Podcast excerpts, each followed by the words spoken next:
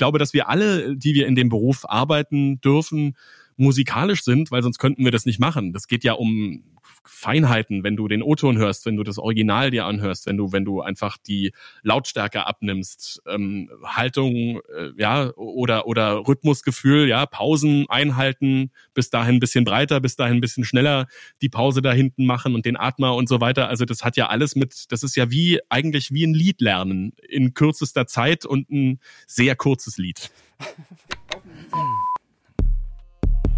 Schenk mir noch eine.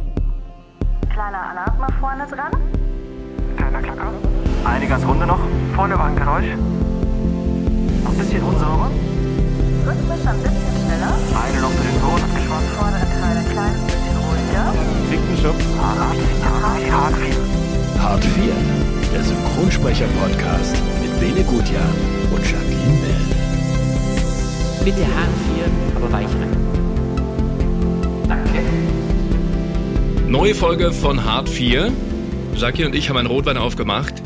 Einen guten aus der Toskana. Cheers. Du auch, Manuel? Äh, ja, natürlich. aber, aber, aber einen schlechten. Einen schlechten, ja, das ist super.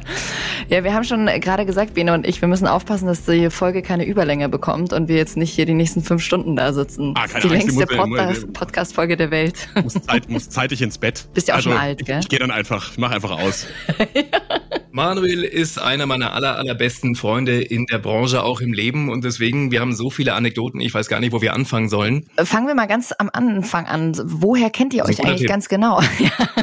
nee, da, da, ich meine, ich weiß, dich kenne ich seitdem ich 16 bin. Manuel habe ich auch um, ungefähr um den Zeitpunkt rum kennengelernt. Aber ihr kennt euch ja wirklich seitdem ihr klein seid, ne? Wo haben wir uns kennengelernt, Manuel? In einem Sprecherraum wahrscheinlich, oder? Ja, ich glaube, ich, ich glaub, wir haben zusammen in Gauting irgend so eine komische äh, italienische oder so einen Film, glaube ich, synchronisiert irgendwie zusammen. Und da waren wir irgendwie übers Wochenende zwei, drei Tage jeden Tag zusammen. Und das war, glaube ich, das erste Mal, dass wir uns gesehen haben. Und dann haben wir irgendwann, äh, glaube ich, unsere gemeinsame äh, Leidenschaft für die Musik entdeckt. Na, du vor allem. Ich, ich wurde halt geduldet. Wir haben dann mehr oder weniger eine Band gehabt und haben dann zusammen zu Hause auf so einem Vierspurgerät immer Musik gemacht. Ich mit der Gitarre und habe dann irgendwie so halb schlecht gesungen und der Manuel natürlich als musikalisches Genie hat dann alles andere aufgenommen. Schlagzeug und Klavier und dann auch, auch nochmal gesungen und so weiter. Das war echt cool. Genau, und dann hast du mit einem Hut das Geld eingesammelt.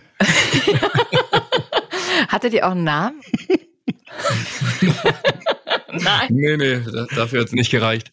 Nee, Ach komm, ihr wollt ihn nur nicht sagen, oder? Nee, wir hingen aber wirklich immer zusammen rum und auch am Nachmittag und die Eltern haben eine Fahrgemeinschaft gemacht und haben uns zum einen Studio gefahren, zum anderen Studio. Es war wirklich ein Traum. Und Manuel, du bist ja sozusagen als Sänger in die Branche eingestiegen. Ja, genau. Wie war denn das? Ich glaube, das war lustig mit dem Casting irgendwie, weil ihr wart da und dann auch schon wieder weg. Äh, ja, äh, da war ich, da war ich neun und ähm, also mein mein Opa hat eine Werbung gesehen, die haben Kinder gesucht, die singen können und das Ganze sollte eben in den Bavaria Musikstudios in München in der Schornstraße stattfinden und ähm, dann hat er mich eben gefragt, ob ich da nicht hingehen will und dann habe ich gesagt so, oh, schauen wir mal, ja vielleicht so. Und dann bin ich mit meiner Mama bin ich da hingefahren mit der S-Bahn äh, Rosenheimer Platz, sind wir ausgestiegen und dann sind wir da hingelaufen und dann äh, kamen wir da in die Schornstraße, haben die die große schwere Holztür aufgemacht und dann waren da schon so viele Kinder, dass ich gesagt habe, so jetzt äh, gehen wir wieder heim. Und äh, dann sind wir schon warst du so, oder? Hast du gesagt, Ja, ach, genau. nee, da habe ich keinen Bock drauf. Jetzt da hab gehe ich keinen Bock wieder. drauf. Genau, das, äh, ja, wir, wir, wir sind dann echt wieder rausgegangen. Aber ich äh, habe dann irgendwie, ich weiß gar nicht mehr, ob meine Mutter mich umgestimmt hat oder ob ich gesagt habe, jetzt probiere ich es doch. Also wir sind dann wieder zurück auf jeden Fall und dann haben wir halt ein bisschen warten müssen. Naja, und dann war da so eine erstmal so eine so eine Kollektivrunde, wo alle um den Flügel rumgestanden haben und dann da das, äh, das Lied quasi eingeübt haben und dann musste jeder so ein bisschen was vortragen und ähm, dann gab es eine kurze Pause und dann wurde ich in den großen Musiksaal gebeten, ähm, weil ich da halt dann nochmal alleine vorsingen sollte und genau, dann haben die mich äh, angerufen ein paar Tage später oder Woche später oder sowas und dann haben sie mich nach Berlin zur Final äh, aus äh, zum zum finalen Casting eingeladen.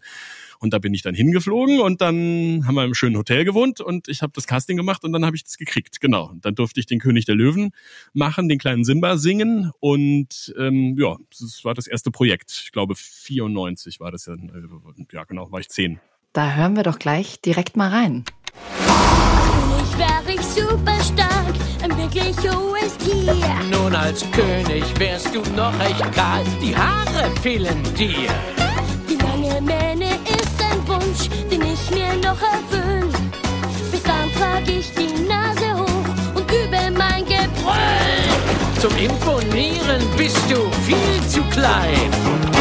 Oh, ich will jetzt gleich König vor dir, kleiner Prinz, wenn du jetzt denkst. Oh, wie süß. Und ich glaube, jeder wird sich jetzt sofort wieder zurückversetzen, wie das damals war. Also es war mein allererster Kinofilm, König der Löwen. Und ich weiß noch, ich habe geheult wie ein Schlosshund, ähm, weil der Film echt brutal ist eigentlich im Nachhinein. Ne? Mhm. Ja, total. Total, ja. Wie war das damals für dich? Also hast du damals gecheckt, dass das so ein großes Ding ist? Ähm, ja, ja, ja, auf jeden Fall. Also das, ich habe das ja dann vorab, äh, vor den Aufnahmen habe ich das dann sehen dürfen, in wirklich so einer ganz, ganz rohen äh, äh, Fassung. Auf, auf VHS-Kassette habe ich das sehen dürfen und ähm, ja, also das, nee, das war mir schon klar, dass das was ganz Tolles ist, weil ich habe davor ja auch immer alle Disney-Filme geguckt und und habe das immer geliebt und das war mir, das war mir schon klar eigentlich, ja. Dementsprechend war ich schon auch aufgeregt. Und Manuel, wie waren die Aufnahmen dazu? Also wie oft musstest du, ich will jetzt gleich König sein, singen? Wurde das irgendwie beim zweiten, dritten Mal genommen oder habt ihr da richtig tagelang hingearbeitet? Äh, nee, ich hatte ja dieses eine Lied eben, äh, ich will jetzt gleich König sein und dann noch äh, so ein paar Zeilen bei Hakuna Matata und ähm, ich glaube, also jetzt ohne da irgendwie äh, angeben zu wollen, aber ich glaube, dass ich einen Termin hatte mit äh, mit ein paar Stunden, also so zwei, drei Stunden hat's glaube ich, oder oder vier, weiß ich nicht mehr, aber ich, ich so, so um den Dreh erinnere ich mich. Also es war auf jeden Fall nur ein Termin. Boah, der Manuel, der ist echt ein Angeber, ne? Kennst du den? Der ist wirklich, oh. Und dann vor allem die ganze Promo-Geschichte außenrum. Du bist ja, glaube ich, sogar nach Amerika eingeflogen worden. Ja, genau, genau. In Amerika haben sie dann so eine, also in Disney World haben sie dann so eine Show gemacht, wo aus jedem Land ein, äh, eine Synchronstimme quasi ähm, eingeladen war. Also Sasu zum Beispiel war aus Schweden und ähm, der Pumba war aus äh, Dänemark und äh, der, der große Simba war aus Frankreich. Und dann haben wir unsere Lieder alle zusammen in unseren Landessprachen gesungen. Krass. Ja. Na, da war viel los damals. Äh, Viel, viel unterwegs gewesen. Und meine Eltern bedanken sich heute noch dafür. Die durften nämlich immer mit. Endlich mal nach Amerika gekommen durch Mhm, unseren genau. Sohn. Mhm. Wie oft hast du den Film insgesamt gesehen? Ach, das kann ich. Also wie gesagt, vorher, vor den Aufnahmen auf jeden Fall äh, zweimal in dieser Rohfassung. Dann natürlich bei der Premiere ähm, diverse Male im, im Kino mit Freunden und Verwandten und dann auf VHS-Kassette, dann auf DVD, dann auf Blu-ray und dann im Streaming und äh, und also ja, das ich, kann, kann ich echt nicht sagen. Ich, ich gucke ja gerne Filme mal so 20, 30 Mal und dann halt wieder äh, jedes Jahr, aber äh, den habe ich bestimmt öfter gesehen. Echt, das ist ja lustig. Das äh, kann ich zum Beispiel gar nicht. Also so jetzt einen Film von früher mal nochmal anschauen, ja, aber äh, 20, 30 Mal, das äh, wäre mir irgendwann dann zu, weißt du, wie ich meine? Irgendwie, ja genau. Genau, in der. Woche. Ja, ja. Gut, ich meine, ich habe den Film allein schon 20, 30 Mal gesehen, habe da nicht mitgesungen, ne? Also das ist ja der Film einer Generation. Definitiv. Manuel, hast du dir mal gedacht, was wäre denn gewesen, wenn du damals umgedreht wärst, weil du gesagt hast, da war so viel los bei dem Casting, was aus deinem Leben geworden wäre? Äh, ja, klar, macht man da, hat man da so Gedankenspiele. Aber das Problem war halt, oder das Problem an der Geschichte, an diesem, an diesem Szenario ist ja einfach das, dass ich damals noch so unglaublich jung war. Das heißt, ich habe mir ja nicht wirklich Gedanken darüber gemacht, was ich mal werden will oder so. Also klar, ich wollte immer irgendwie Schauspieler werden und so äh, in der Form hat's ja dann doch nicht geklappt. Aber es war ja quasi, oder es ist ja definitiv in die Richtung gegangen und ähm, deswegen, ich weiß es nicht, ob das irgendwie anders äh, oder ob ich dann doch wieder da gelandet wäre, das, das kann ich echt nicht sagen. Also ich, also ich glaube, ich wäre jetzt kein, ähm, wäre jetzt kein Physikprofessor geworden oder oder oder Bäcker oder sowas. Ich hätte schon irgendwas Künstlerisches definitiv gemacht. Ich denke mal wahrscheinlich auch mit Gesang. Also das äh, glaube ich wäre auch passiert, aber vielleicht kein Synchron, das weiß man halt nicht. Wenn du dir jetzt vorstellst, ja, was hättest du werden können, dann wär's vielleicht trotzdem in die Richtung Gesang gegangen, meinst du? Ja, ich glaube schon. Meine Eltern sind ja eben beide Musiker und ich habe ja auch vor König der Löwen habe ich ja auch schon viel Zeit im Musikstudio verbracht und habe dann auch das ein oder andere Mal im Chor oder auch mal was Solo gesungen. Ähm, schon bevor ich neun war und und, äh, und das gemacht habe. Also von daher, das das wäre bestimmt irgendwas in dieser Form geworden. Oder ja gut, äh, brotlose Kunst, dann wäre ich halt wahrscheinlich arbeitslos und würde Musik zu Hause machen. Oder beziehungsweise wäre jetzt einfach reich, weil heute halt jeder irgendwas machen kann zu Hause. Wir bringen die noch groß raus als Sänger. Genau, endlich. Kann ich zu Hause bleiben hier. Zweite Mark Forster. Nee, aber jetzt mal ohne Scheiß. Manuel ist ein, ein Genie, hat das absolute Gehör und ich weiß, ich saß immer mit ihm unten im, im Musikraum bei den Eltern in Neubiberg und äh, dann hat, keine Ahnung, da kam Robbie Williams mit viel raus oder so, mit diesem, mit diesem äh, Klavierintro und der Manuel, warte mal, warte mal, hat er sich hingehockt und hat irgendwie in drei Sekunden sich das zusammengesucht und dann hat er es fließend gespielt. Echt? Und so war das mit Songs Ja, nee. und mit zweiter Stimme, dritter Stimme, das ist unfassbar. Ach, naja, so, also so extrem. Vielen Dank für, vielen Dank für die Blumen.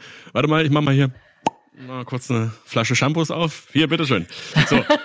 äh, äh, nee, also äh, äh, so extrem ist es jetzt nicht. Das absolute Gehör habe ich bestimmt nicht, aber das ist also ich, ich meine, ja klar, also ich, ich habe ein gutes Gehör, das äh, das ist das ist einfach so und kann gewisse Sachen mir dann einfach raushören, aber ja, also da gibt's da gibt's auch noch bessere so, aber es reicht für das, was ich mache. Also, wenn man unseren Podcast hört, dann glaube ich nicht. Du wurdest schon so oft erwähnt in den letzten 20 Folgen von allen möglichen Leuten. Ja, die haben alle bezahlt. genau. Da habe ich eine Ecke hingeschickt, der Ohne muss mal so Ecki, Bisschen Tommy. Amper, Jan Odle, Matthias von Stegmann, die ganze Zeit irgendwie Manuel Straube. Wir haben schon Mails bekommen über Instagram von treuen Hörern, die gesagt haben, ja, wo, wann kommt denn mal der Manuel? gibt's gar nicht. Das ist ein Mythos. Ja, genau. Hier ist er. Wie so ein Maskottchen, alle reden immer von dem. Ja. Genau. Was denkst du denn, wie viel ist wirklich so angeborenes Talent? Wie viel ist Übung? Kann, kann man das in Verhältnis setzen? Weil so, es klingt ja jetzt schon so, als wärst du einfach tatsächlich ein Naturtalent, bist in einer musikalischen Familie groß geworden und ähm, da ist er, der, der große Star, sage ich mal so. Äh, ja, also da ist bestimmt auch viel angeboren. Ähm, so, so ein gewisses Talent, das muss man schon auch in die Wiege gelegt bekommen, äh, würde ich jetzt mal sagen. So, man kann natürlich auch viel lernen. Ähm, das ist, das ist, das spielt bestimmt auch eine Rolle. Aber äh, ja, also so ein gewisses Grundtalent ist halt irgendwie da gewesen und dann baut man das aus. Also ich bin halt auch jemand, der immer versucht, an sich zu arbeiten, der das immer versucht, irgendwie zu verbessern. Und ähm, also ich ruhe mich da auf nichts aus, weil das, äh, ja, das würde nicht reichen. Also da muss man sich schon auch noch ein bisschen was aneignen und, und an sich arbeiten. An welcher Rolle bist du schon mal verzweifelt? Verzweifelt. Also das, äh, ich habe vor kurzem habe ich einen Film gemacht, tatsächlich, das ist ganz aktuell eigentlich. Das hieß ähm, äh, Und täglich grüßt die Liebe. Das ist ein, eine, eine Rom-Com, ähm, australische Rom-Com und ähm, da habe ich einen Typen gesprochen und da, ja, da, da, da wurde, also hat sich die Regisseurin Katrin Fröhlich hat sich mich gewünscht äh, auf der Rolle und dann habe ich den Film vorher gesehen und habe gesagt, so, ihr wollt mich doch verarschen. Also das ist ja, der, der spricht so schnell und das ist einfach auch, also es ist ganz anders als alles, was ich davor irgendwie gemacht habe und habe gesagt, so, ey, das kann ich nicht machen. Und dann bin ich auch noch krank geworden. Das war wahrscheinlich so ein bisschen psychosomatisch, keine Ahnung. Also ich habe auf jeden Fall, ich habe echt gedacht, so, oh Gott, das, das wird irgendwie nix. Und ich habe dann natürlich auch den Ehrgeiz, äh, das trotzdem zu machen. Und äh, ja, aber im Vorfeld, im Vorfeld bin ich verzweifelt, weil ich gedacht habe, so, oh Gott, das wird so, das wird echt mega anstrengend. Und es war auch sehr anstrengend, aber die Aufnahmen haben unfassbar viel Spaß gemacht und wir haben es auch super hinbekommen. Aber ich hatte im Vorfeld hatte ich extremen Bammel davor, weil das einfach so, das, das kann man echt mit nichts vergleichen. Der war die ganze Zeit nur am Rumstottern und nur am wirklich ganz schnell und verrückt und oh, und ja, wie gesagt, also im Vorfeld bin ich verzweifelt, dann während der Aufnahmen Gott sei Dank nicht mehr. Es geht dann doch immer irgendwie, ne? Also ich finde, man schaut Ja, sich ja. manchmal so Szenen an und denkt sich so, boah, krass, wie der das spielt, das äh, kriege ich niemals hin. Und dann ähm, ist es am Ende doch, wenn du eine gute Regie hast, äh, funktioniert es doch irgendwie. Ja, unbedingt. Katrin Fröhlich, übrigens, kleiner Teaser, in der Folge vor Manuel. Wenn ihr es noch nicht gehört habt, gerne mal reinhören. Mir fällt übrigens eine geile Geschichte ein zu König der Löwen. Wir waren auf der Hütte privat von meinen Eltern in Österreich im Zillertal und waren ganz viele Freunde und dann hat einer den Singstar dabei gehabt. Ja. Und äh, da waren Disney-Songs mit dabei und dann hat Manuel seinen eigenen Song gesungen, also auf sich selber drauf in dem Video und hat natürlich 100 Punkte bekommen. Wie geil! Ja. Toll, ne? Äh, toll, ne?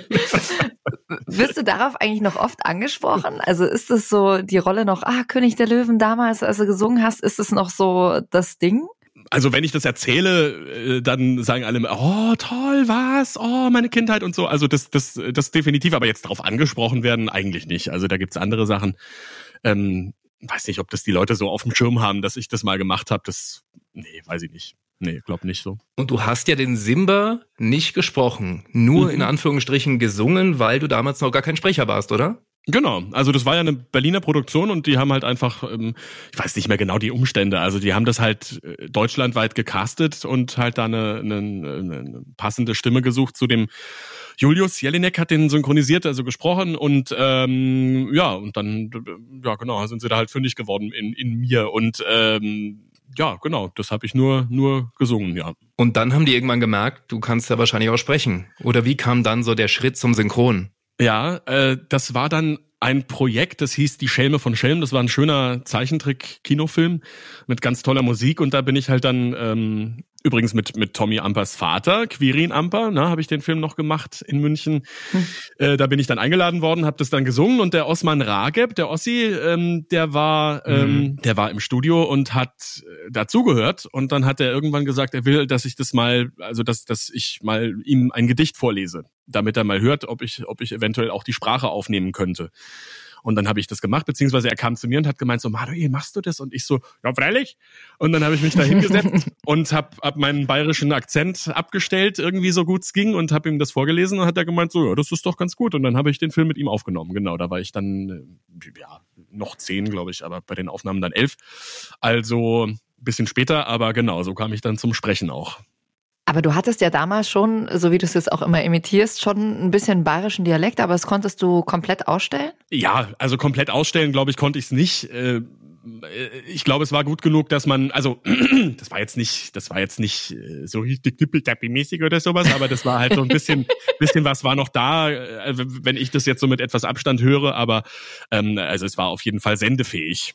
Ich erinnere mich noch an ein Gespräch, damals ein Telefonat mit dir und Bene, wo ich euch einfach beide 0,0 mehr auseinanderhalten konnte, weil ihr beide die krassesten Dialekte drauf habt und alle möglichen Leute nachgemacht habt und ich wusste gar nicht mehr, wo vorne und hinten ist und wer, wer spricht jetzt eigentlich gerade. Könnt ihr, könnt ihr euch noch dran erinnern? Da war ich, wart ihr irgendwie so Mitte 20 und ich zehn. Also an das Telefonat kann ich mich nicht mehr erinnern, aber ich weiß, dass wir nächtelang telefoniert haben. Jahrelang, nächtelang haben Manu und ich telefoniert und haben irgendwelche Dialekte uns erzählt, haben Leute aus der Branche nachgemacht und haben, sind einfach verrückt geworden. Ja, wir sind auch, wir sind auch oft mal durch Berlin oder irgendwo anders durchgelaufen und haben den ganzen Tag als irgendwelche Leute geredet. Auf der Straße. Aber so habe ich Dialekte gelernt, eigentlich von Manuel. ja, genau. Aber jetzt äh, sagen manche vielleicht, die uns zuhören, wie, wie lernt man denn Dialekte? Macht mal ein Beispiel. Also ich, ich finde. Entschuldigung. Äh, Also ich, ich finde, das hat, das, das hat äh, genauso viel mit, mit Gehör zu tun oder mit, mit Mu- Musikalität zu tun wie alles andere in unserem Beruf. Das ist eigentlich, ähm, muss man halt hören, wie Mhm. klingt jemand und diese Eigenarten erkennen und raushören und dann ähm, muss man halt irgendwie das wiedergeben können. Das ist natürlich das eine Problem, das Erkennen und die und die charakteristischen äh, Merkmale in der Sprache von jemandem oder oder in der Stimme, in, in, im Akzent, im Dialekt zu erkennen. Das ist noch relativ leicht, aber das dann wiederzugeben ist natürlich die Schwierigkeit und äh, das also das gelingt jetzt auch nicht mit allem. Ne? Also man hört Sachen, kann sie aber nicht wiedergeben. Meine Mama zum Beispiel kommt aus der Oberpfalz und obwohl ich den Dialekt wahnsinnig gut kenne, kann ich das bis heute, ich weiß zwar, wie das geht, aber ich kann es bis heute nicht überzeugend wiedergeben. Das ist etwas, was ich nicht hinbekomme. Also von daher, das äh, es hat viel mit Gehör zu tun, finde ich, aber, aber dann eben auch das quasi nachzumachen, das ist dann, ja, das ist die große Aufgabe. Wenn wir beim Thema schon sind, dann ziehen wir mal einen Themenkomplex vor. Wir sind bei Gesang und wir sind beim Nachmachen. Es geht um Jan Odle, Ja. Will Smith, unter anderem auch Peter Griffin, den haben wir auch schon in einer der ersten Folgen, könnt ihr reinhören. Und den hast du gedubelt im Film Aladdin, weil er nicht singen kann. Mhm. Und jetzt musst du erstmal bitte den Jan Odle für uns nachmachen. Sag mir Das irgendwas. ich nicht, auf Gott- um Gottes Willen, das mache ich doch gar so, was mache ich Doch, doch, der liebt das. Ja, ja, der liebt es, der ver- verprügelt mich dann. Äh, nee, das ist, ach, keine Ahnung. Also erstmal muss ich, muss ich ein bisschen ausholen, um die Geschichte äh, zu erzählen, wegen Jan. Ich bin, als ich, als ich jünger war noch eigentlich, also das war so mit, mit Anfang 20, Anfang Mitte 20 oder sowas, haben öfter mal Leute zu mir gesagt, ich klinge ein bisschen wie Jan Odle. Das ist aber, hat, hat gar nichts damit zu tun, wie er heute klingt, sondern eher, wie er früher geklungen hat, so bei, bei Prince of Bel Air oder so, ne? Und, also, ja, das habe ich jetzt nicht hundertprozentig nachvollziehen können, aber so eine kleine Parallele habe ich dann doch gesehen und als es halt dann öfter mal gesagt wurde, habe ich dann irgendwann versucht, einfach Jan heute mal nachzumachen und äh, habe halt dann festgestellt irgendwann, dass das, äh, dass das auf der Seite, dass das wichtig ist, wenn ich den Mund auf die Seite tue und äh, dann äh, so gewisse ja, äh, so un, un äh, Eigenarten von Jan äh, versuche zu übernehmen. Das ist Und, Wahnsinn, äh, du klingst wie er. Ja gut, das ist äh, ja, jahrelange Übung. So, Und wie kam es, dass der dann bei Aladdin praktisch dich gefragt hat, ihn zu dubeln? Nein, nein, der hat mich nicht gefragt. Also das war so, dass es ja in der Branche einfach schon immer, seit ich das das erste Mal gemacht habe, eigentlich publik war und das wollte ich ja eigentlich gar nicht. Aber ich habe hab echt immer Angst gehabt, dass der Jan das einfach blöd findet und ich weiß noch genau, wie er das erfahren, beziehungsweise wie ich glaube, dass er das erfahren hat. Das war mal auf einer FFS-Weihnachtsfeier und dann hat irgend, irgendjemand hat zu ihm gesagt, hey Jan, der Manuel macht dich immer nach. Und Jan mit seiner unnachahmlichen Art hat einfach so geguckt und hat gesagt so, okay. Und ist weggegangen. So. Also ich, ich war ich war wirklich fein raus, weil er hat nicht gesagt, bitte mach's doch mal oder so. Also es hat mich überhaupt nicht in Verlegenheit gebracht, sondern einfach nur okay gesagt und ist weggegangen. So und damit war das auch erledigt. Ähm, genau. Und dann war das halt so, dass, dass äh, ich das erfahren habe, dass Will Smith äh, den Genie spielen wird und habe dann eigentlich ja so halb scherzhaft muss ich gestehen, habe ich dann zu zu Tommy Amper gesagt äh, äh, ja, muss ich denn singen, ne? Weil der Jan, der kann es ja nicht und so. Und dann haben wir da noch ein bisschen drüber gelacht und dann, und dann hat er halt irgendwann tatsächlich angerufen und hat gesagt, du, ganz ehrlich, das, wie müssen das machen? Und dann habe ich gesagt, meinst du wirklich? Also, und er meinte, ja, unbedingt, also müssen wir machen. Und dann bin ich da zum Casting hin zu Tommy und dann haben wir das beim ersten Mal noch ein bisschen neutraler angelegt. Da haben wir dann versucht, dass ich, also ich habe versucht, so, ne, so ein bisschen in die in das in das Timbre reinzugehen. Und dann wurde halt seitens äh, von Disney äh, nochmal, wurde ich halt nochmal gebeten, das nochmal zu probieren und den Jan mehr zu imitieren. Und dann habe ich mir gedacht, so, oh Gott, das, äh, ob, das, ob das nicht einfach scheiße ankommt, wenn ich das mache. Ja, und dann habe ich das gemacht. Und dann habe ich es halt bekommen, das Casting. Und dann musste ich es natürlich auch durchziehen. Und ähm, ja, aber äh, es, es hat sich alles in Wohlgefallen aufgelöst, weil ich habe, ähm, als Jan die Rolle eingesprochen hat, habe ich, äh, da war der, glaube ich, eine halbe Stunde im Studio, hat sich das dann vorspielen lassen, hat gesagt, er muss eine Pause machen und hat mich angerufen und hat mir gesagt, wie unglaublich geil er das findet. Und das war für mich das größte Kompliment für diese Rolle, weil das ist eigentlich das Einzige, was mich interessiert, dass, dass er zufrieden ist, dass, weil er hat gesagt, er hat das Gefühl, er singt jetzt einfach auf einmal Deutsch. Und ähm, Okay. das, das hat mich, also das hat mich sehr glücklich gemacht, dass ihn das so glücklich gemacht hat. Ja. Hören wir rein. Manuel als Aladdin, als Will Smith, als Jan Odle. Bitteschön.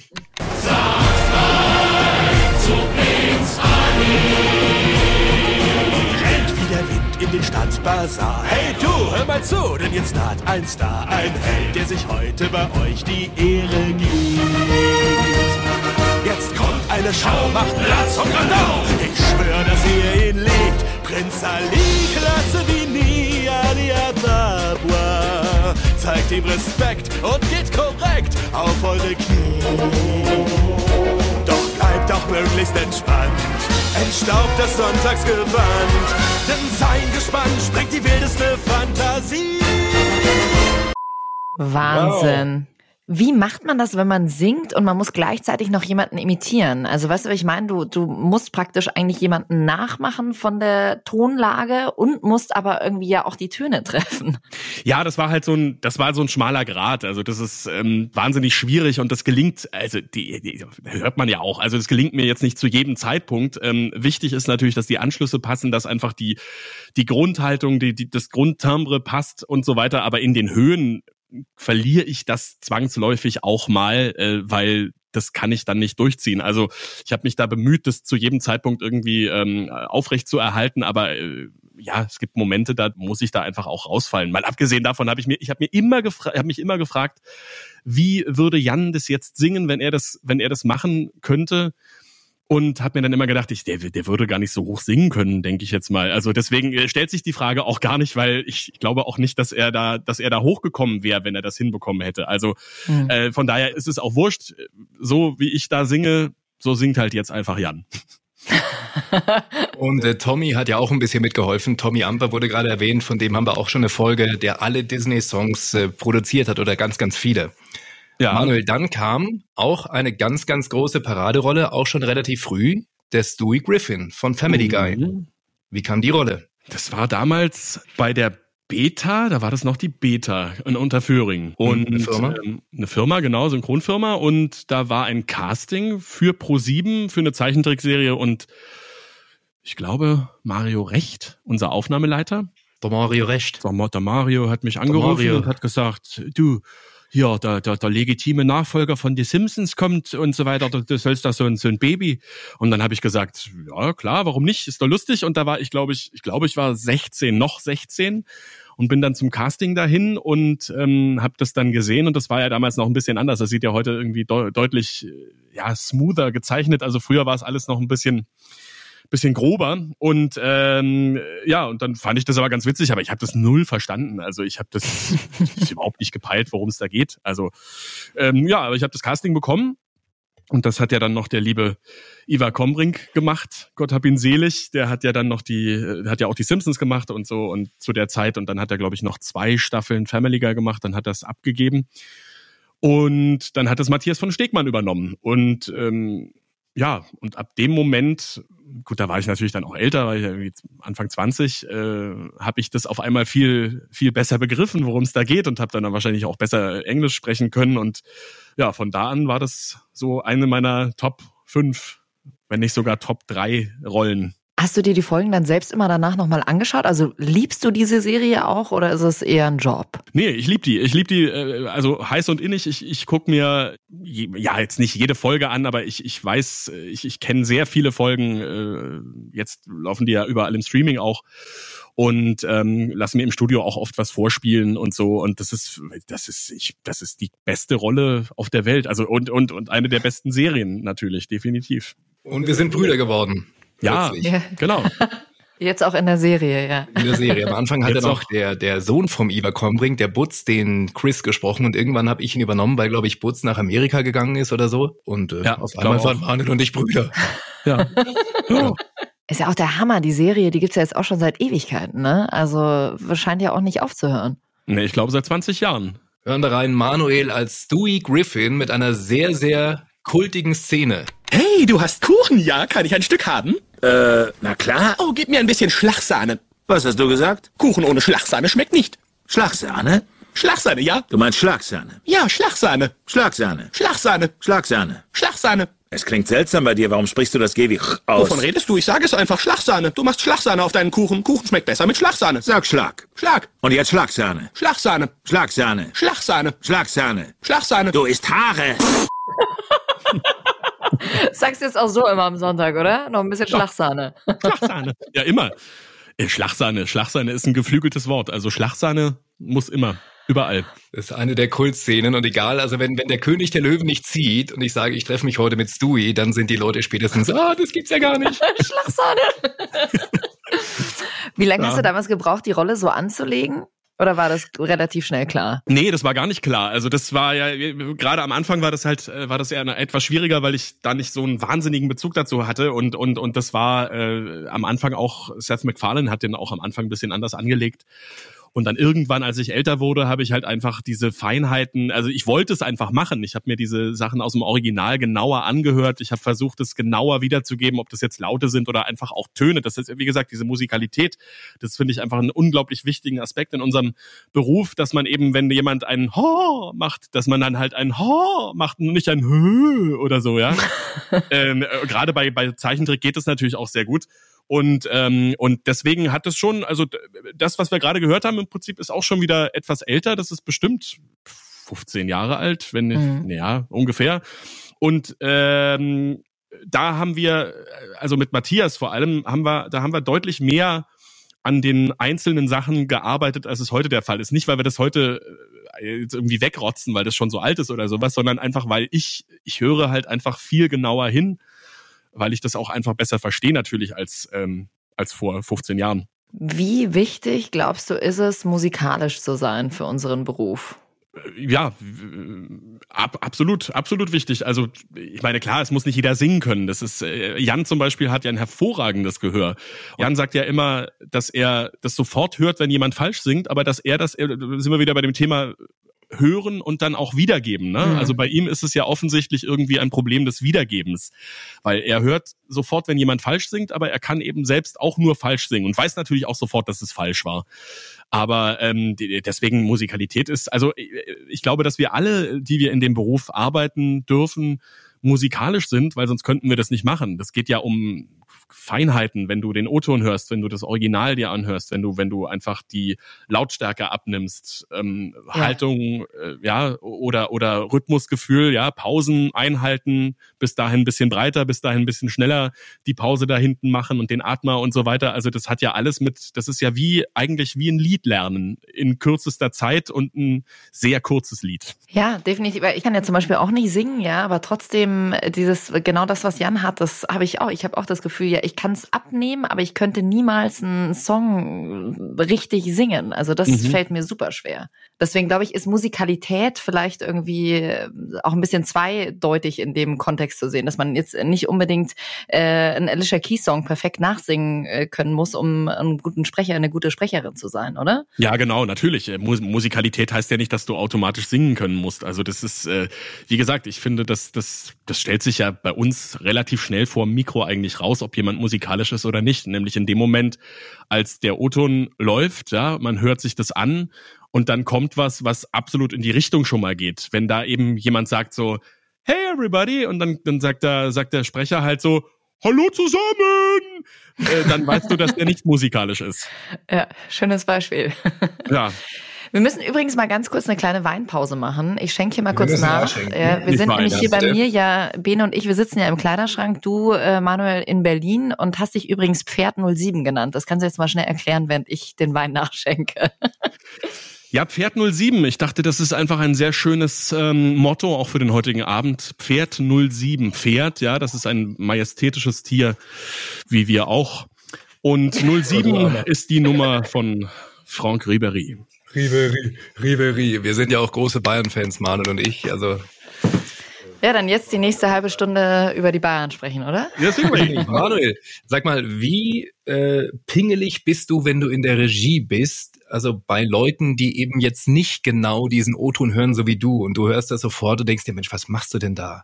Lässt du dich dann von so einem Ton von, von der Sprecherin, vom Sprecher auch mal abholen und sagst, okay, dann nehme ich es halt so? Oder sagst du, nee, nee, hör dir das nochmal an, das ist ganz anders. Ach, das kommt immer drauf an. Also für mich ist ja die oberste Prämisse immer, das muss vom Gesicht kommen. Also das heißt quasi, dass die Artikulation, wie jemand einfach ja, spricht äh, und Lautstärke und so, das sieht man ja irgendwie am Gesicht, ob der jetzt den Mund ganz doll aufreißt oder ob er halt eher schmallippig spricht, ob er, äh, ob das impulsiv ist, weil aus dem Gesicht irgendwas kommt und so weiter. Und das sind Sachen, die ich dann, die ich im Deutschen dann hören will oder sehen will und hören will. Und ähm, wenn das nicht gegeben ist, dann, dann friemel ich da natürlich ein bisschen mehr rum. Wenn jetzt da nicht alles hundertprozentig wie O-Ton ist, das, das geht ja gar nicht. Also da würde man ja so wie früher, weiß ich nicht, nur fünf Takes in der Stunde aufnehmen. Da ist ja die Zeit auch gar nicht da. Also das heißt, wir müssen natürlich einfach immer den Kompromiss finden. Im Optimalfall natürlich so, so nah wie möglich am Original. Aber das, das Wichtigste ist einfach immer, wenn man das guckt, das wird euch ja genauso gehen, ja. Also, dass, dass man einfach das Gefühl hat, dass jemand auf einmal Deutsch spricht. Und das kriegst du halt nur, indem du ja vom Gesicht kommst, wie man so schön sagt in unserer in unserer Ja. Branche im Fach, Fach Chinesisch. Und dass du halt auch gute Bücher hast. Also das ist ja Genau. oft immer, wenn man im Studio steht und sich denkt, naja, okay, also den Text kann ich äh, noch so gut irgendwie draufpacken, aber wenn du einfach ein Labi hast und es sitzt einfach nix, ja, dann ist es, äh, dann sieht's irgendwie so, dann fühlst du dich selber, finde ich, schon beim Sprechen manchmal nicht wohl. Du packst es drauf und denkst dir so, ja, ich sehe ja selber, es kommt nicht vom Gesicht. Das ist Ja. echt schwierig. Un, un, unbedingt. Und da sind wir auch wieder bei dem Thema Musikalität, weil der auch der Autor muss, um ein äh, ordentliches Dialogbuch zu schreiben, irgendwie ein gutes Rhythmusgefühl haben, weil äh, ja Labiale da da, wo sie hingehören und dazwischen dann was anderes und äh, das das ja, da muss man auch Rhythmus haben. Und das ist ja manchmal auch gar nicht so leicht. Also ich will ja auch immer gar nicht, äh, man weiß, also ich habe selber, ich schreibe keine Bücher, du schreibst viele Bücher. Ich glaube auch, man muss irgendwie, um in der Regie zu sitzen, muss man wahrscheinlich auch Bücher geschrieben haben, um dann auch schnell verbessern zu können. Aber das ist ja schon auch eine Kunst, dann teilweise noch den Witz mit rüberzubringen, ähm, dass das auch auf die Person, die Sprache auf die Person passt. Oft bist du im Studio und denkst dir, naja, okay, also äh, so ein Altdeutsch äh, spricht diese 16-Jährige bestimmt nicht. Ja? Also es ist so, da müssen so viele Dinge dann irgendwie zusammenpassen. Hm. Ja, auf, auf jeden Fall. das ist, das ist nicht leicht. Da sitzt man halt zu Hause und, und ja, sperrt sich da im Zimmer ein und dann, je nachdem, wie, wie akribisch und, und, und kreativ man das machen möchte, dann muss man halt an solchen Stellen, wenn dann irgendein Witz ist, der nicht übertragbar ist ins Deutsche, muss man sich halt dann einfach mal Gedanken machen und sich auch die Zeit nehmen. Das ist ja immer das Hauptproblem, sich die Zeit dann nehmen zu können. Aber das, äh, ja, das sollte man tun dann, damit das ordentlich ist. Grundsätzlich äh, ein guter Tipp, äh, sich Gedanken machen über Dinge, das ist immer gut. Das haben wir auch getan. Jetzt kommt das. Das hab ich gesagt? Das total verrückte Synchronquiz. Du bekommst jetzt zwei mögliche Sätze von uns, die du eventuell im Studio gesagt hast. Also einen davon hast du tatsächlich gesagt und du musst uns einfach nur sagen, welcher war's. Okay. Ja. Und wenn du dann noch weißt, welche Produktion, dann kriegst du Welches Jahr, Stempel noch. welches Ja. Hemd ich an dem Tag anhatte. Ja, Das wollte ich auch wissen. Also, hast du gesagt, erstens, ich und du, Müllers Kuh, Müllers Esel, der bist du. Oder hast du gesagt, ene mene mu, raus bist du, du blöde Kuh. Puh. Was? Kein Witz.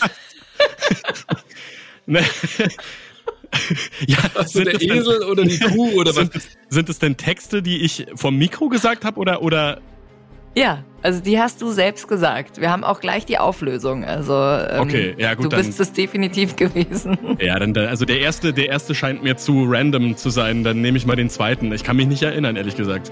Okay, ene mene mu und raus bist du, du blöde Kuh. Ja. Hören wir rein.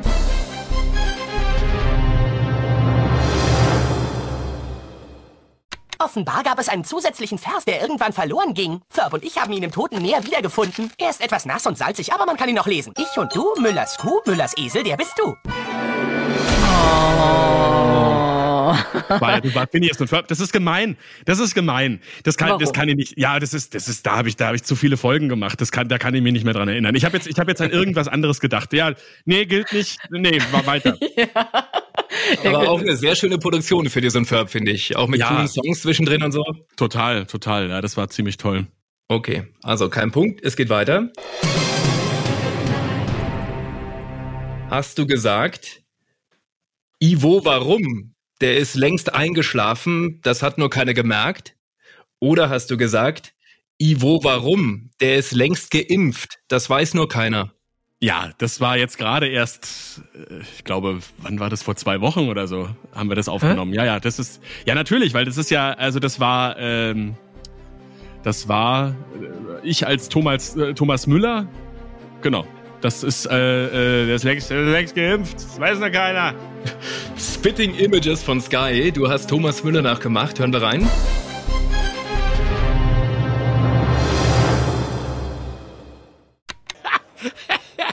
Und auch im Kino, da setzt sich keiner vor dich in die Reihe.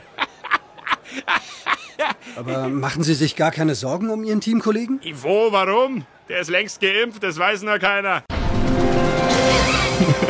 Das ist ja unfassbar. Du klingst wirklich richtig, also Thomas Müller richtig ähnlich. Ja, muss ja immer schauen, wie die so reden, die Leute.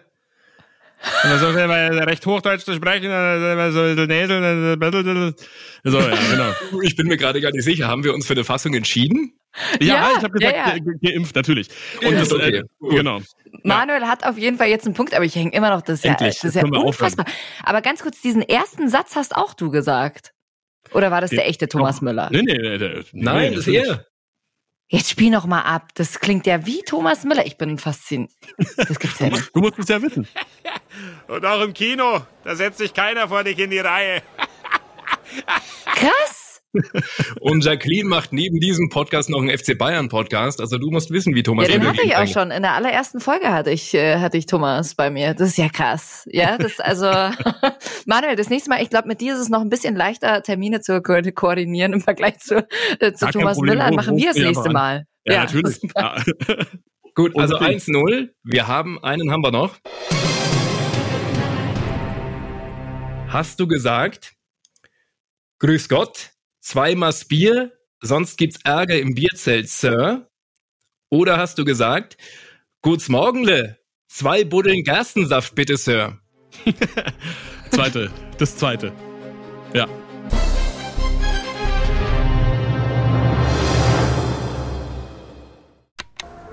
Die Dorfwiese ist voll von wogenden Brüsten, noch bevor die Sonne untergeht. Vielleicht sollten wir gehen, die Jungs schauen so grimmig. Ganz ruhig. Das sind auch nur Männer. Wie du und ich. Halt dich an mich. Gut's Morgenle. Zwei Buddeln Gerstensaft, bitte, Sir. Ja. Und du auch zu hören, Bene, Das war da ne? auch gerade drin, ja. Weißt du noch, was es war? Natürlich. Lesbian Vampire Killers.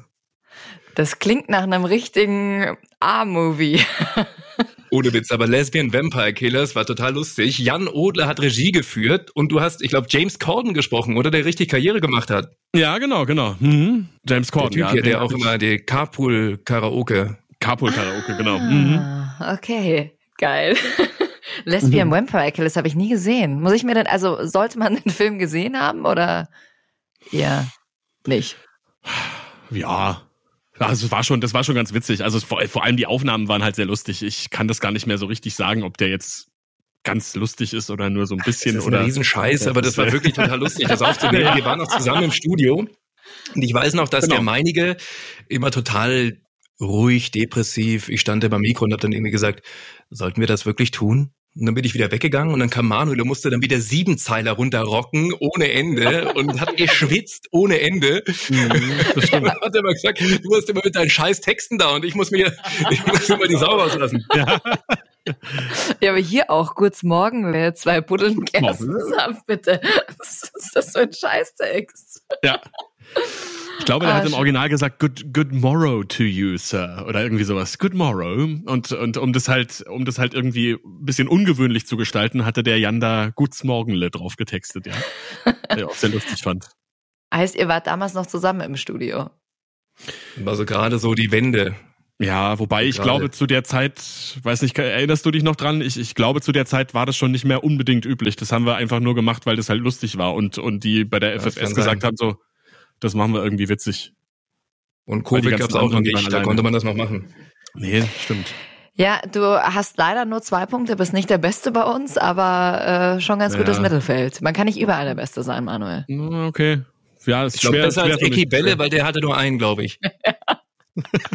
Dieser Scheißhaufen, den ich gesprochen habe. der Hut aus Harry Potter. Ja, Ja, schön. der Hut. Manuel, harter Cut von Lesbian Vampire Killers. Kommen wir zum Hobbit. Ich würde mal sagen, so der dritte Leuchtturm in deiner Karriere, oder? Nach König der Löwen und äh, Stewie Griffin. Mhm. Ja. Wie kam es dazu? Auch da war, glaube ich, irgendwie ein Casting und, und, und du kamst da irgendwie nochmal von hinten so um die Ecke, oder? Ja, genau. Na, ich war, ich war im Urlaub damals. Äh, Ich war in Griechenland und habe einen Anruf bekommen von der FFS. Und äh, ja, ich soll doch zum Casting kommen. Und äh, dann habe ich gesagt, ja, ich bin aber noch im Urlaub zwei Wochen jetzt. Ne? Und dann haben die gesagt, ist kein Problem. Dann kommst du einfach irgendwie danach dann schnell vorbei und dann machen wir das. Und dann habe ich aber irgendwie gar nicht nachgefragt. Also ich wusste, dass es um den Hobbit geht, aber ich habe gar nicht nachgefragt, um welche Rolle. Und dann bin ich aus dem Urlaub gekommen und bin eben zum Casting hin und auch da hat äh, Katrin Fröhlich Regie gemacht. Und äh, ja, dann komme ich halt da rein und frage so, ja, wer, wer ist es denn? Ja, der da. Und dann war halt Martin Freeman im Bild. Und dann habe ich gesagt, so, das ist nicht dein Ernst jetzt, oder? Und die so, ja doch, das musst du jetzt machen. Und ich so, ey, wie denn? Wie denn? Warum denn? Warum? Und äh, ja, und Katrin war halt überzeugt, hat gesagt, das, das, das musst du machen. Das, sie kann sich das nicht anders vorstellen. Und, und muss man da dazu sagen, dass Martin Freeman ja, äh, ich glaube, 13 Jahre älter ist als ich. Der müsste jetzt 50 geworden sein oder 50 werden im nächsten Jahr. Ähm, ja, und, und ich da wirklich, also das, das war für mich, ich habe den Trailer gesehen auf Englisch und habe mir gedacht, so, oh geil, der Hobbit, der Hobbit, oh toll. Und so habe ich da unglaublich drauf gefreut, aber ich habe niemals erwartet, dass ich darin mitsprechen darf, geschweige denn natürlich auch äh, ihn selber zu sprechen. Naja, dann habe ich das Casting gemacht und das war also für meine Vorliebe, was, was, was Spiel betrifft, was, was ähm, Rollen betrifft, war das sehr gut. Äh, Also einfach für mich, ich habe mich da super wohl drauf gefühlt und habe mir da keine großen Gedanken gemacht. Ja, und dann habe ich das Casting bekommen tatsächlich. Und ähm, genau, das war natürlich für mich, also zu dem Zeitpunkt sowieso, aber auch heute noch ein absoluter Meilenstein, weil das ist, äh, also ich bin ein riesen Herr der Ringe-Fan und da in der, quasi in der Fortsetzung oder in dem Prequel mitzusprechen, das war für mich so das Nonplusultra eigentlich. Das glaube ich. Was ist denn so um den Film rum passiert? Gab es da viel Premieren?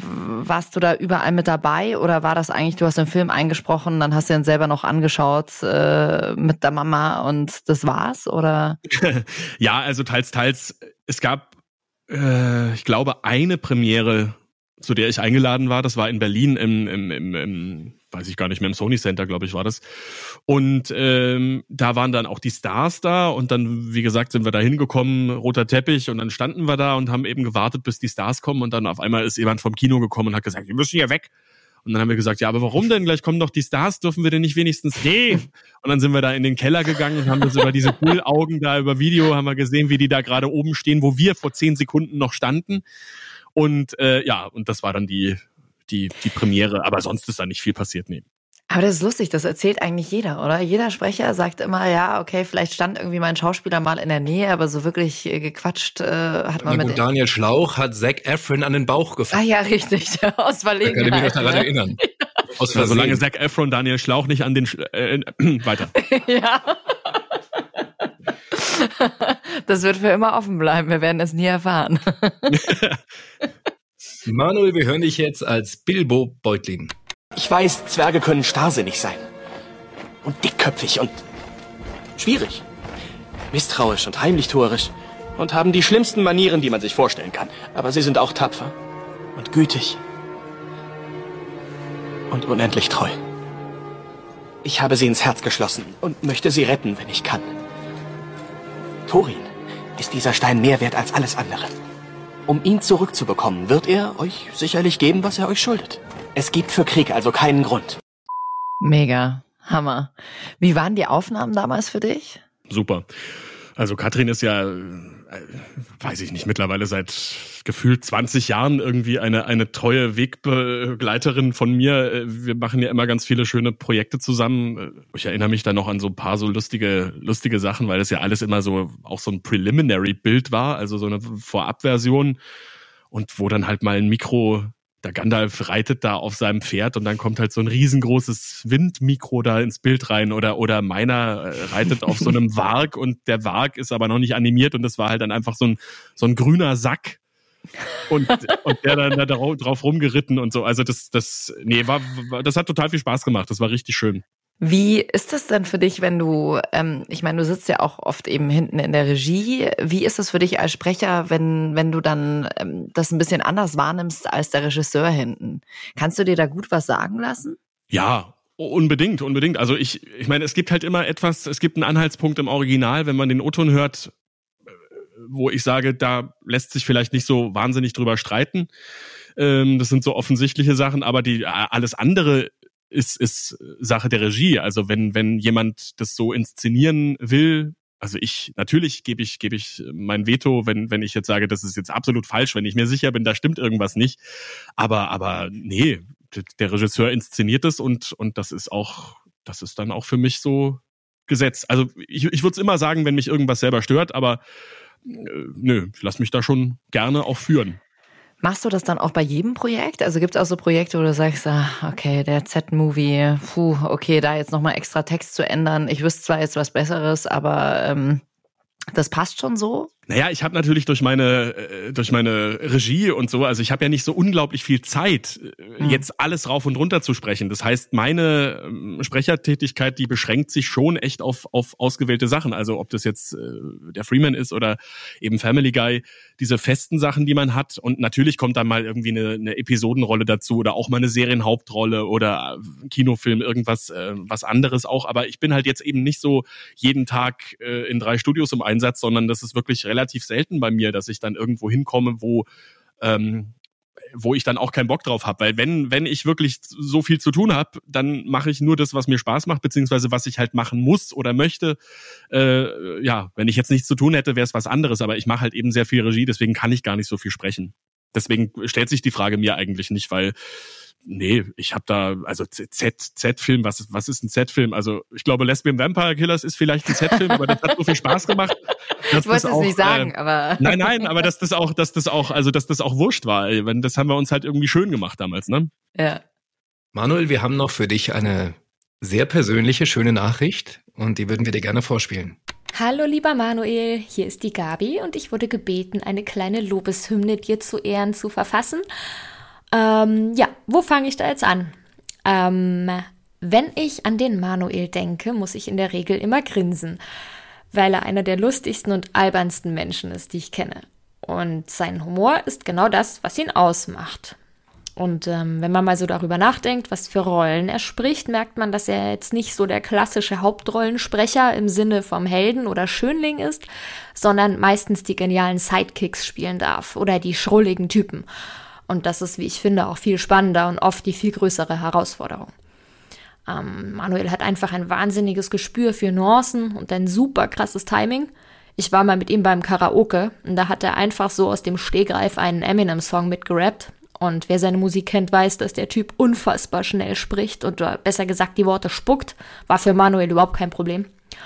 Und er kann jeden Kollegen und auch jede Kollegin eins zu eins nachmachen. Wahrscheinlich hat er mich auch schon mal nachgemacht. Das will ich, glaube ich, gar nicht wissen. Ähm, ich liebe ihn über alles als Dewey, das sprechende Baby aus Family Guy. Ich war übrigens mal in einer Folge seine Freundin, die Penelope. Und ähm, im Original spricht ja Seth MacFarlane ungefähr 20 Rollen in der Serie. Peter Griffin, Stewie Griffin, Brian Griffin, Quagmire und so weiter.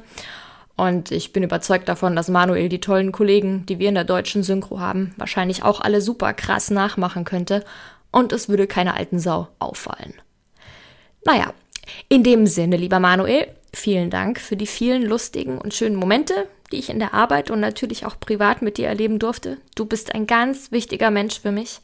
Und jetzt noch weiterhin viel Spaß mit der Jackie und dem Benele. Bye, bye. Ach, süß. Nee, Gabi Petermann, die Königin der Drachen, fürs Protokoll. ja, genau, genau. Ach, danke. War schön. auch schon in der Folge bei uns. Ja, süß, oder? Ja. Das äh, ist ja schon wirklich eine richtige Lobeshymne gewesen, die sie da auf dich gehalten hat. Ja, ne? Mensch, ich bin, also ich bin auf jeden Fall rot geworden. Gott sei Dank ist niemand hier. Du, Martin Freeman hat ja nicht nur den Hobbit gespielt, sondern ganz, ganz viele andere Serien und, und, und Filme noch. Gibt's da noch irgendwie eine Perle, die du empfehlen würdest, die man gucken muss? Ja, unbedingt. Also äh, Freeman, Freeman geht immer, ja. Äh, also großartig, großartig ist Breeders. Das läuft auf Sky. Das ist äh, eine Serie über über ähm, ja Elternpaar, zwei Kinder, anfangs noch etwas kleiner, dann pubertierend in der, in der zweiten Staffel und ähm, über diesen, diesen, ja, diesen, diesen Kampf, den sie da jeden Tag ausfechten müssen, Eltern zu sein, äh, mit den Kindern umzugehen, Beruf, Beziehungen. Also echt so ein, so ein äh, total cooles Ding. Er ist so ein Choleriker, kriegt das irgendwie nicht so richtig gebacken, geht dann auch zur Aggressionsbewältigungstherapie und ähm, ja, und das ist irgendwie, also total tragisch, aber auch unglaublich lustig. Also das kann ich wirklich jedem empfehlen. Breeders ist, ist großartig, ja. Haben auch einen. Synchronpreis dafür bekommen jetzt. Oh, was jetzt bei dem letzten Ja, ja, ja, Synchronpreis? haben wir für Breeders einen Synchronpreis bekommen, den Synchronpreis bekommen. Ja. Sag mal, Manuel, es hören uns natürlich auch viele, die angehende Sprecher sind oder die gern ins Business rein wollen würden. Was würdest du denen mit auf den Weg geben? Naja, also ich habe mal, ich habe mal irgendwann in einem Interview gesagt, man muss kein Schauspieler sein, um das zu können. Das meine ich aber, also das, das muss ich, das muss ich immer mal so ein bisschen äh, klarstellen, wie ich das gemeint habe, weil ähm, das Problem ist schlicht und ergreifend, da habe ich leicht reden, weil ich habe das halt als Kind schon gemacht und du ja auch, Bene, und du auch, Jackie und und also deswegen wir wir alle sind da im Prinzip raus aus dem Thema. Das ist halt einfach die beste Voraussetzung. Für mich ist immer das Beste, wenn man das als Kind anfängt, weil dann kann man da super reinwachsen und einfach viel auch lernen. Heute zwar nicht mehr so viel von den Kollegen im Studio, weil es die ja nicht mehr neben einem gibt vom Mikro.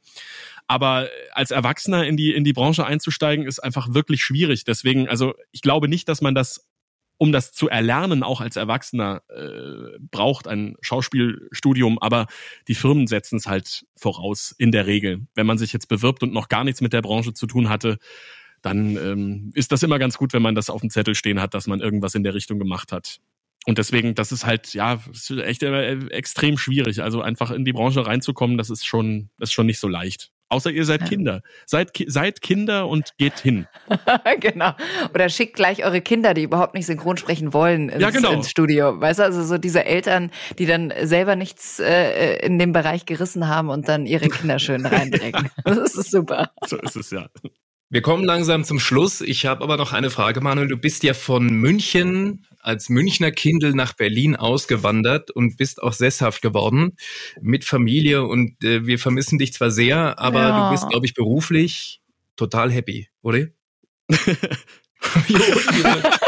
Odi, odi, odi. Odi, odi. Man muss vielleicht. Das möchte ich nicht Klingelton. Nein, das schneiden wir nicht schneiden wir Wir können ja, wir können ja Okay. einfach auch mal sagen, dass es gerade schwierige Bedingungen hier für dich sind.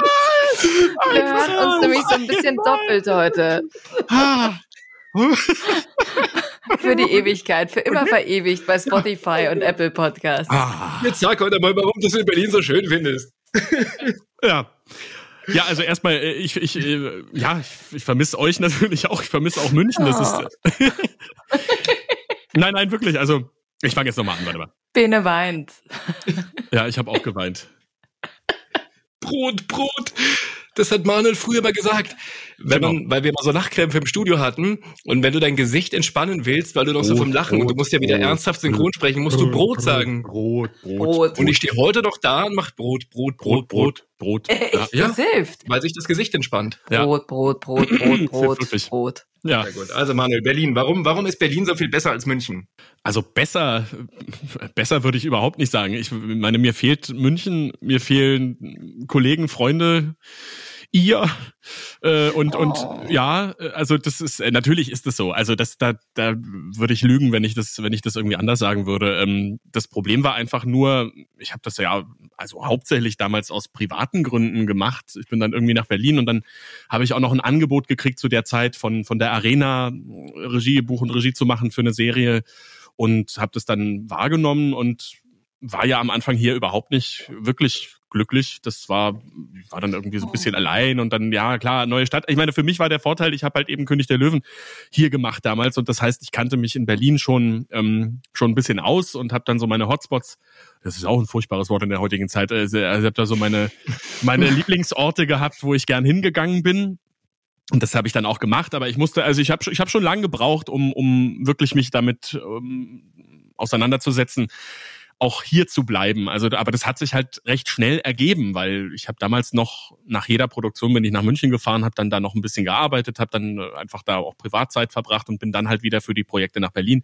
Aber es hat sich einfach recht schnell ergeben, dass ich dann wirklich Produktion an Produktion hier in Berlin hatte, weil es einfach wesentlich mehr gibt und das ist natürlich der der der große extreme Unterschied zu München. Du hast halt hier eine, eine Dichte an wirklich tollen Produktionen. Ähm, das, das, das gibt's in München so nicht. Und ähm, ja, ich habe einfach irgendwann festgestellt, dass mir die Arbeit hier sehr viel Spaß macht. Also ich arbeite auch nach wie vor gerne immer noch in München, wenn ich mal alle Jubeljahre dort bin und dann da irgendwas sprechen darf oder so finde ich das immer noch genauso schön. Vor allem die ganzen, wie gesagt, die ganzen Leute wieder zu sehen. Ich meine, ich kenne die ja alle schon seit fast 30 Jahren. Also das ist schon, das ist schon echt nicht so leicht. Aber ja, das ist einfach so. Die Arbeit hier in Berlin ist, ist für mich sehr, sehr, sehr befriedigend und ähm, ja, und durch, durch meine Familie hier eben ähm, habe ich, hab ich natürlich das auch irgendwie selbst nochmal besiegelt, dass das jetzt so ist. Aber ich komme immer wieder gerne nach München und ich, ja, ich würde es auch mir wünschen, dass, wenn, wenn sich alles mal ein bisschen normalisiert hat, dass ich da vielleicht auch wieder äh, ein bisschen öfter sein kann. Und Jacqueline haben wir ausgeliehen nach Berlin für eine ganz, ganz große Rolle. Welche das war, hört ihr in der nächsten Folge von Hart 4. Da reden wir dann ganz genau darüber. Ja. Manuel, vielen, vielen, vielen Dank. Eine Herzensangelegenheit, dass du heute mit dabei warst. Wir mussten 15 Folgen warten und heute ist es soweit.